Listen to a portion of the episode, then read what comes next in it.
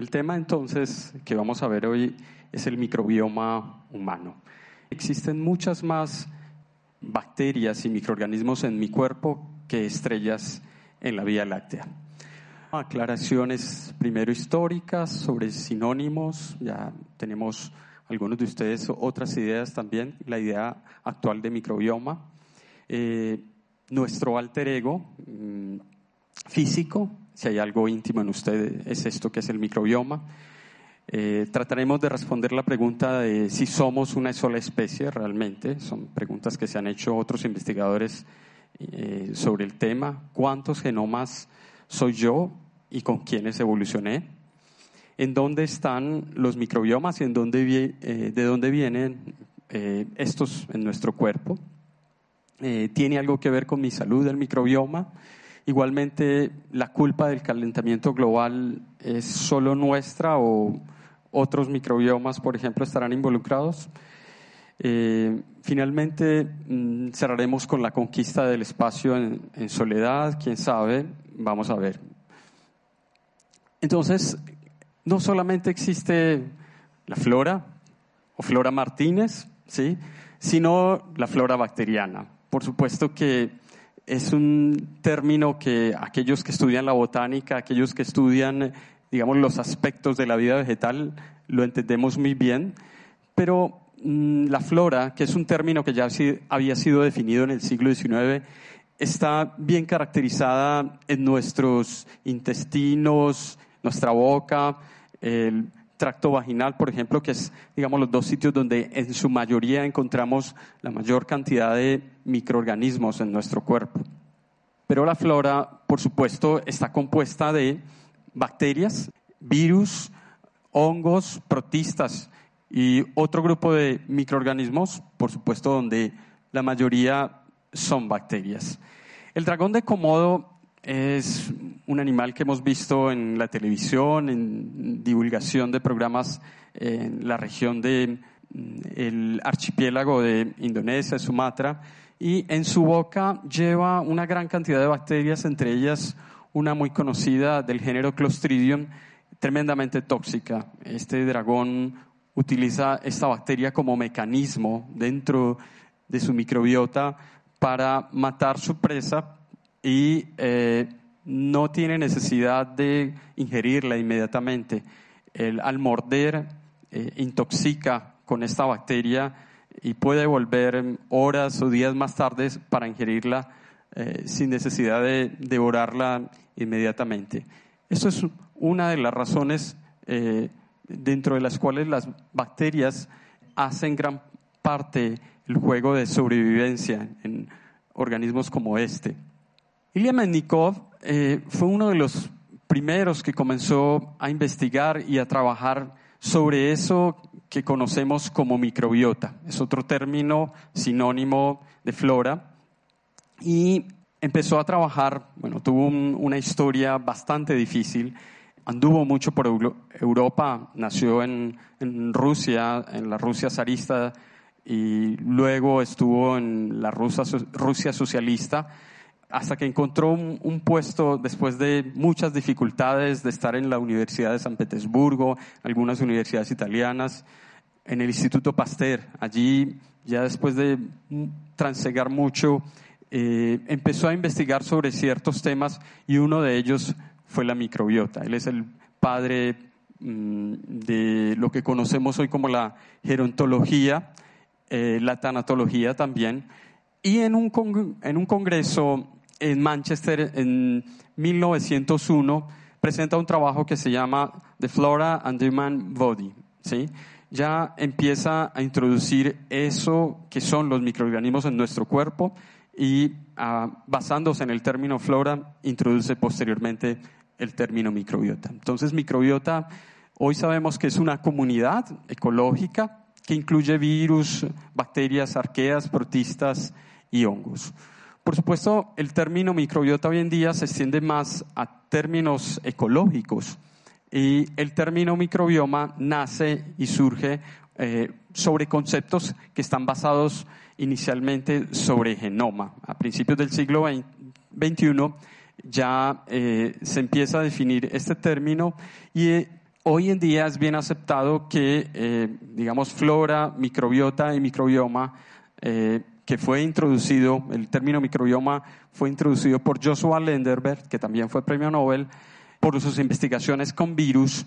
En el año 2001 introduce este término y ya el término incluso está bien definido en, la enciclopedia británica, un poco mal definido en Wikipedia, por ejemplo. Bueno, existe una marca eh, mm, de jabón muy reconocida que dice en nuestro país que esta es capaz de matar el 99% de nuestras bacterias, ¿sí? Y si es capaz de, de matar el 99% de nuestras bacterias, vamos a ver que si eso sucede, entonces nos va a dejar solamente el 1% de la especie humana, ¿no? Es casi imposible llegar hasta estas pequeñas cavidades y barrer todas las bacterias que portamos en nuestro cuerpo. Entonces, hoy tenemos claro que existe, además de eh, Homo sapiens con aproximadamente 21.000 genes, eh, otro ser que portamos, otro ser que llevamos en, nosotros, ¿sí? digamos, puede ser una persona o no, quién sabe, pero es cierto, ya no estamos solos, o por lo menos si usted se sentía bastante solo, lo acompañan muchos más cada día. Es como un alter ego, ¿no? La definición de alter ego nos lleva a pensar en otro yo, hay otro yo en usted, bueno, muchos, pero eh, más que usted es otra persona alternativa y mm, podrían cambiar estos pequeños su personalidad. Vamos a ver que incluso eso puede suceder. Muchos hemos sentido eso de mariposas en el estómago, ¿cierto? Bueno, a veces cuando nuestra digestión no funciona bien, las cosas eh, no nos salen bien, nuestro aparato gastrointestinal pues eh, revela y manifiesta emociones. Estas emociones, pues, eh, las siente nuestro aparato gastrointestinal y las siente incluso los microorganismos que portamos allí. Entonces son sensibles a emociones, a cambios, a alegrías, a tristezas, a ansiedades, etc. Varias investigaciones entonces nos han mostrado que existe una asociación entre el cerebro, entre intestinos y el microbioma dos publicaciones recientes, por ejemplo, nos muestran una asociación de microbioma, inmunidad, esquizofrenia también y desorden eh, bipolar, por ejemplo. Publicada en Brain Behavior Immunity. Y esta eh, segunda nos muestra eh, una asociación del microbioma de nuestro intestino con la enfermedad de Alzheimer ya hemos empezado entonces a encontrar reportes de asociación de nuestro comportamiento con las bacterias que portamos en nuestro interior. Entonces, ¿qué es eso de Homo sapiens sapiens? ¿Algo individual o algo compartido? ¿sí? ¿Somos una sola especie o varias? Bueno, vamos a ver que eh, científicos como Bonnie Barley, eh, Basler y Rob eh, Knight dudan mucho de esto, de que seamos solo una especie. El microbioma entonces no es solamente exclusivo de los humanos, se encuentran en organismos eucariotas pluricelulares como animales, hongos, plantas, e incluso en asociaciones complejas, eso que llamamos líquenes, que hoy en día no sabemos si es una planta o, una bacteria. Y conocemos muchas más asociaciones en regiones, eh, digamos, apartadas, montañas, profundidad del mar, donde vamos a encontrar una auténtica mezcla de microorganismos y organismos superiores formando, digamos, asociaciones especiales, donde, por ejemplo, hoy en día en el agua, en el aire, el suelo, en los bosques, en la atmósfera, también encontramos microbiomas. Mm, si recordamos, más o menos hace 50 años comparábamos los gemelos y decíamos, no, eh, son completamente idénticos, son clones, no hay ninguna diferencia entre ellos. Y al cabo de los años empezamos a encontrar que el ambiente influía mucho entre ellos. Eh, a finales del siglo XX encontramos que la epigenética, incluso entre ellos, era todavía otra condición para que ellos empezaran a diferenciarse. Pues bien, después de hacer estudios sobre el microbioma de gemelos, en, este caso eh, coreanos, se encontró una diferencia incluso muchísimo más grande entre ellos. Igualmente, hoy en día, la teoría de germen empieza a cambiar, ¿sí? Empieza, digamos, a darse un giro hacia aspectos eh, no de ver eh, tanto los patógenos como unos auténticos diablos, sino por qué sucede esa condición en ellos. Entonces, toda la teoría del germen ya está cambiando actualmente. Un artículo publicado por Leslie Buchan eh, que hace, digamos, unas comparaciones importantes y en este mismo artículo muestra, por ejemplo, que esta bacteria, Helicobacter pylori, que la tienen todos ustedes aquí en su estómago, algunos les causa, digamos, úlcera, dispepsia y cambios a nivel de la digestión, y a otros eh, están allá, allí bien tranquilos y no tienen ningún problema con ella.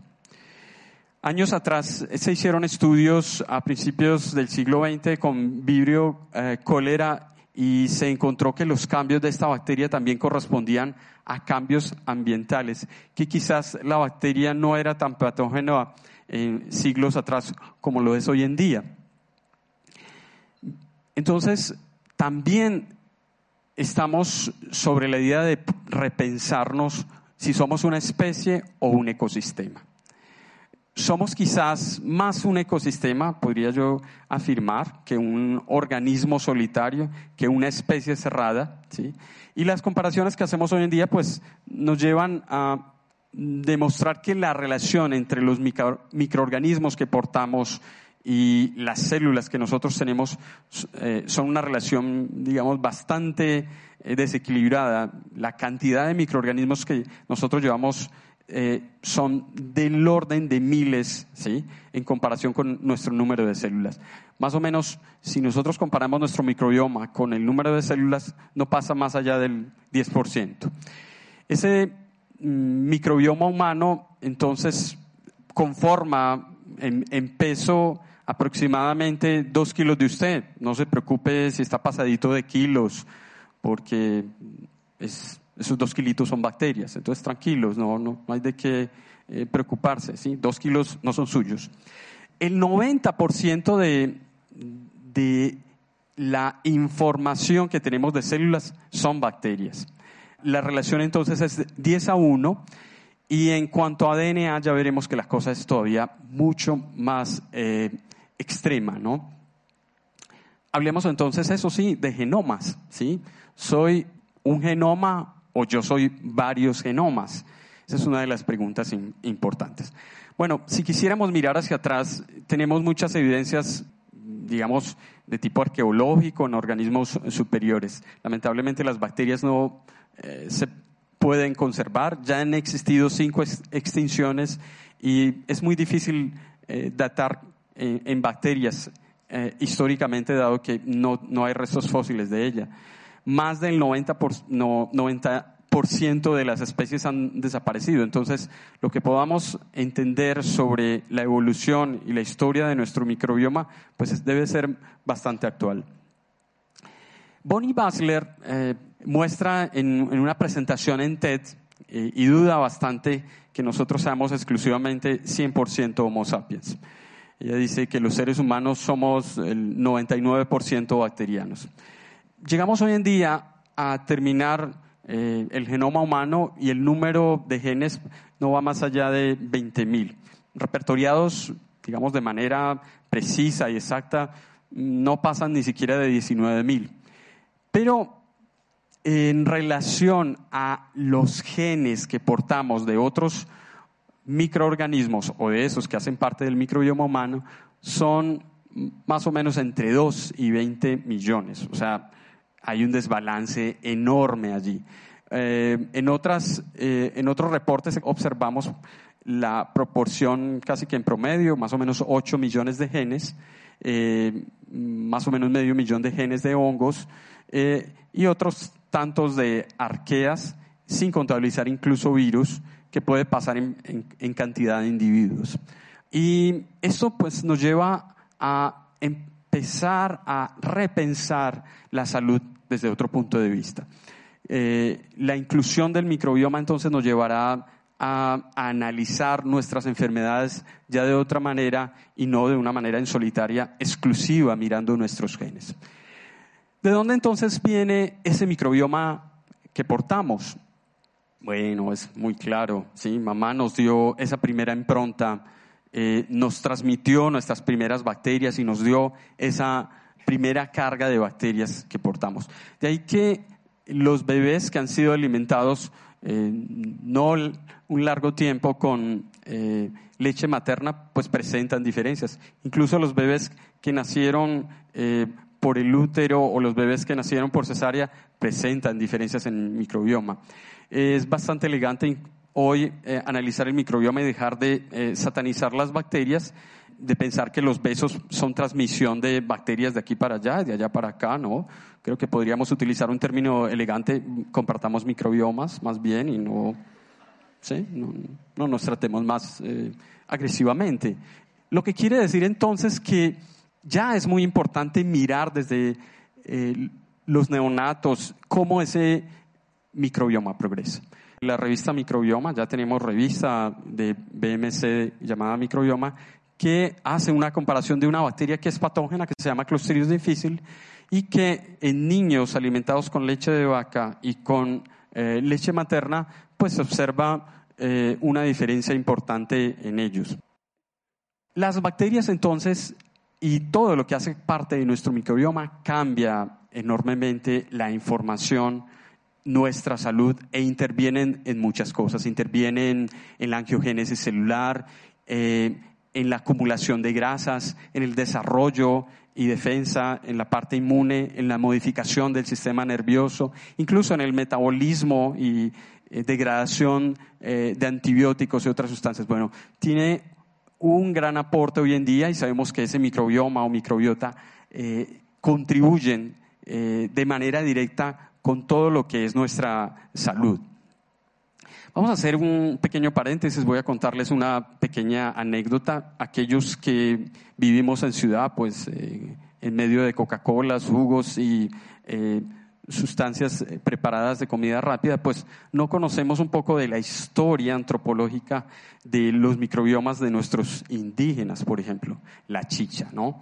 creo que algunos de ustedes pueden eh, conocerla o recordarla si la han probado. Y para preparar la chicha en algunas comunidades indígenas, pues hacía una cosa bastante peculiar, ¿no? Eh, no vayan a sentir, eh, mm, digamos, repulsión porque había necesidad de mascar el maíz, revolverlo con todos los que se reunían y pues todos los microbiomas quedaban inmersos y revueltos para preparar la chicha. De esa manera se garantizaba incluso que la fermentación de la chicha, mm, digamos, fuera bien eh, elaborada. Eh, hoy en día en algunas comunidades de, desde México hasta Argentina se sigue preparando. Digamos que ya tiene algunas variaciones, no sé si así, pero tradicionalmente en muchos reportes eh, históricos se cuenta que esa era la manera de trabajarla. Muchos microorganismos se le adicionaban para procesarla y esta fermentación sucedía una gran, digamos, un proceso bastante bien, bien elaborado. Pero esta es una contribución del microbioma de nuestras comunidades indígenas. Así se preparan y el orgullo de tomarlo es de compartir entre todas las bacterias, ¿no? Ya hemos hecho, eh, digamos, repertoriado gran cantidad de partes de nuestro cuerpo y observamos que existen muchas diferencias en nuestros eh, distintos lugares del cuerpo. El microbioma de, los pies eh, tiene bacterias en proporción diferentes a de, las bacterias, por ejemplo, de las axilas de nuestra cara, de nuestra espalda, etcétera. Eh, lo que demuestra que no tenemos ni siquiera en nuestra piel una distribución constante de estas bacterias, de eucariotas o de virus, por ejemplo. Por supuesto, entonces tenemos ya hoy en día una herramienta que nos permite identificar esto. La genómica nos ha ayudado muchísimo a identificar gran cantidad de bacterias en nuestro tracto digestivo, en nuestra boca, en nuestra piel. Y podemos entonces hacer relación en estos estudios con nuestra salud. Eh, una técnica de genómica llamada metagenómica nos ayuda muchísimo a identificar de manera rápida la composición de estas bacterias sin necesidad de cultivarlas. Tendrá entonces algo que ver todos estos microorganismos con mi salud? Bueno, ya hemos visto algunos casos, vamos a empezar a ver casos más concretos y más específicos. Somos, por supuesto, lo que comemos, lo que comemos y de la manera en que nos alimentamos, pero además, eh, cómo alimentamos nuestro microbioma. De la manera en cómo alimentamos nuestro microbioma, nuestra salud, entonces va a verse reflejada en, condición satisfactoria. Este es un caso donde se hace el estudio del microbioma correlacionándolo, por ejemplo, con diabetes tipo 2 y las diferencias en el microbioma eh, presentan una estrecha relación con la misma enfermedad. Este es otro caso bastante reconocido hoy en día. Vemos una persona con disbiosis. Es la manera como ya se está empezando a estudiar, digamos, el cambio de nuestro microbioma y si nuestro microbioma, digamos, empieza a ser alterado, entra en, un proceso de disbiosis. Esta bacteria, Metanobrevibacter, es una bacteria que está asociada con la obesidad, por ejemplo. Y eh, vamos a ver que incluso está asociada a otro montón de cosas más, más adelante, pero representa cambios importantes en nuestra salud, en la acumulación de grasas, por ejemplo, y en la producción de gases. Obesidad asociada al microbioma, donde las bacterias, ¿sí? en una persona que mm, presenta obesidad, reprograman, estas bacterias reprograman la información de nuestras células eh, en nuestro epigenoma. Nosotros tenemos un genoma y un epigenoma hoy en día bien reconocido. Estas bacterias son capaces de reprogramar nuestro epigenoma y alterar el funcionamiento de nuestras células en el colon. De otro lado, también tenemos eh, información importante que está estrechamente asociada con la cantidad de información genética que ya conocemos hoy en día. Ya les digo, no pasamos de 20.000 genes del genoma humano y ni siquiera llegamos a 2.000 genes que hemos caracterizado del genoma humano asociado con enfermedades. 2.000 genes no son más genes que los que porta una bacteria de tamaño regular, como las que nosotros investigamos en nuestro grupo o como la que tiene el tamaño que tiene el Helicobacter eh, pylori. ¿no? Son muy pocos genes todavía para identificar o caracterizar varias de nuestras enfermedades. Por supuesto, resumiendo esto, hoy definimos que el microbioma, por ejemplo, de nuestro tracto gastrointestinal, está asociado con varios desórdenes, con varias alteraciones y con aspectos incluso eh, positivos.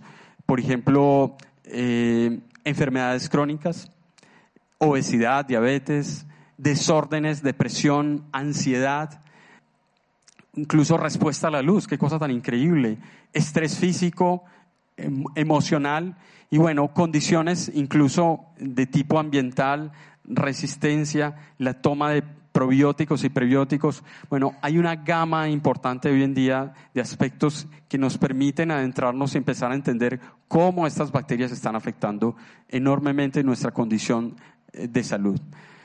A futuro entonces iremos al tratamiento de nuestro microbioma. Doctor, tengo enfermo mi microbioma. Hoy en día pues eh, sería muy contradictorio, pero ya, ya empezamos a hacer, digamos, avances a este nivel. Pues ya se empiezan a dar consejos médicos para que nuestro microbioma sea bien tratado y bien mantenido. Quizás a futuro entonces encontraremos medicamentos que protegerán nuestra flora, nuestra microbiota o nuestro eh, microbioma. Encontraremos en la cajita diciendo contradicciones, me pongo entre comillas, enferma o cae mal a una de nuestras bacterias, Lactobacillus acidófilos. Bueno, una publicación de Science que nos muestra y nos da evidencia de eso que ya comenzamos a hacer. Muestras de materia fecal donde se empezarán a intercambiar entre personas. Es decir, la idea es buscar los microbiomas de algunas personas saludables y utilizarlos como medicamento para el tratamiento de algunas enfermedades. Ya utilizamos algunas bacterias en solitario, pero no en, forma de comunidad para el tratamiento de estas enfermedades. Empresas como la IBM ya se empiezan a interesar enormemente eh, en el eh, conocimiento del microbioma. También nos muestra otra empresa, eh, se llama M, que empieza a investigar ya, mm, digamos, de manera más precisa eh, la utilización del microbioma en aspectos no simplemente genéticos, en aspectos no simplemente microbiológicos, eh, sino a otros niveles, eh, que podríamos decir que sociales. Entonces, empezar a entender nuestro microbioma nos llevará a cambiar los paradigmas sobre salud e enfermedad igualmente. Ya tenemos caracterizados una gran cantidad de información genética de nuestro genoma, empezamos a clarificar el, genoma de nuestro microbioma, pero la relación entre los dos todavía es supremamente complejo. Todavía nos falta mucho, habrá mucho por investigar a este nivel para empezar a entender cómo es esa verdadera relación de mutualismo, comensalismo eh, o simbiosis entre estos organismos y nosotros. Por ejemplo, está el caso de los siloglucanos que vienen de la lechuga eh, y de la cebolla. Ahí vemos una gran cantidad de sustancias que han sido ya identificadas procedentes de alguna bacteria, patógena o no, que hacen parte de nuestro microbioma y encontramos que existe una relación eh, de adaptación de nuestro genoma a absorber estas sustancias. Los siloglucanos son sustancias que vienen de la lechuga y de la cebolla, y si una de esas bacterias que es capaz de asimilar eh, este carbohidrato no está en nuestro microbioma, esa sustancia, la cebolla o la lechuga, nos caerán tremendamente mal. Empezamos incluso a aclarar aspectos como la relación ya está muy de moda en nuestro país el glifosfato, ¿no? Bueno, hay toda una discusión alrededor. Ya hay estudios donde demuestran no solo que el glifosfato es cancerígeno, sino la relación que empieza a tener este con eh, nuestro microbioma. Eh, en este reporte se demuestra que la utilización del glifosfato puede alterar o cambiar nuestro microbioma también. Bueno, entonces, resumiendo toda esta información y de acuerdo a lo que tenemos ya y lo que conocemos hoy en día, establecemos que somos verdaderamente ecosistemas, más que una especie solitaria y cerrada, y que en el tratamiento de nuestra enfermedad, pues eh, será necesario mantener nuestro ecosistema saludable, eh, cuidar mis bacterias, cuidar todos mis microorganismos, ¿sí? mantenerlos sanos, casi que ese término no lo, no lo hablamos, ¿no? Están enfermas mis bacterias, no, estoy enfermo yo, no mis bacterias. Eh, cuidar mi alter ego, ese, alter ego que son, dicho de otra manera más eh, amable, mis, mascotas que porto todo el tiempo. Y la idea es entonces, las, ideas que tenemos hoy en día y de lo que se empieza a investigar a nivel científico es empezar a conocer los microbiomas ya en, otros sitios, no solamente el, humano, en otros espacios. Y puedo poner un ejemplo que incluso comenzó hace unos 10 años el gobierno colombiano con el apoyo de Colciencias en el estudio de nuestros microbiomas eh, extremófilos en los, en los páramos, que lo llevó a cabo el consorcio HEVIS, entre varias instituciones colombianas, donde identificaron una gran cantidad de bacterias y de microbiomas en nuestro país. Existen entonces microbiomas bastante impresionantes y especiales. Uno de los, digamos, que más admiro yo. Eh, este calamar, él florece gracias a la condición de las bacterias que porta, las cultiva todas las noches y eso le permite reproducirse al calamar. Las bacterias que porta son Vibrio fischeri y esto lo estudió muchísimo Bonnie Basler, dado que le permitió entender eso que conocemos hoy en día como quorum sensing. Estas bacterias entonces son cultivadas por el calamar en la noche y liberadas en la madrugada para seguir su ciclo constantemente.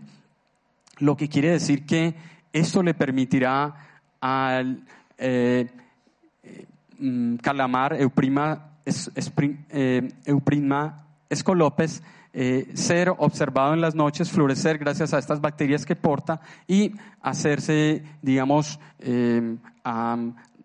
la reproducción, competir por su descendencia eh, lo que le ha llevado a través de miles de años mantenerse y eh, progresar con todo éxito. También tenemos otros microbiomas como el de, las, el de las plantas y el de otros organismos. ¿no? Hay ya términos nuevos, por ejemplo, de estudios de microbioma en las hojas, filobiomas, en las raíces, rizobiomas, etc. Aparecen un sinnúmero de, palabras que esto parece de nunca acabar, pero que cada vez se torna, digamos, más interesante eh, a profundizar y a seguir estudiando. Las bacterias producen gas metano, y el metano es más dañino que el CO2. Culpamos a las vacas de la contaminación. Bueno, yo pensaría muy bien que no son solo las vacas, sino las bacterias que portan esas vacas, dado que Ruminococcus albus es una bacteria que le permite a las vacas degradar la celulosa y producir grandes cantidades de azúcar, por ejemplo. Mientras tanto, otra bacteria que porta la vaca, eh, entonces hace que se convierta básicamente esa glucosa en metano, lo que hace que entonces que el calentamiento global no solamente está ocasionado por la vaca, eh, se dice que aparentemente las vacas son terroristas, ¿sí? Y bueno, hasta la publicación de un libro muy famoso por estos días en Colombia, La culpa es de la vaca.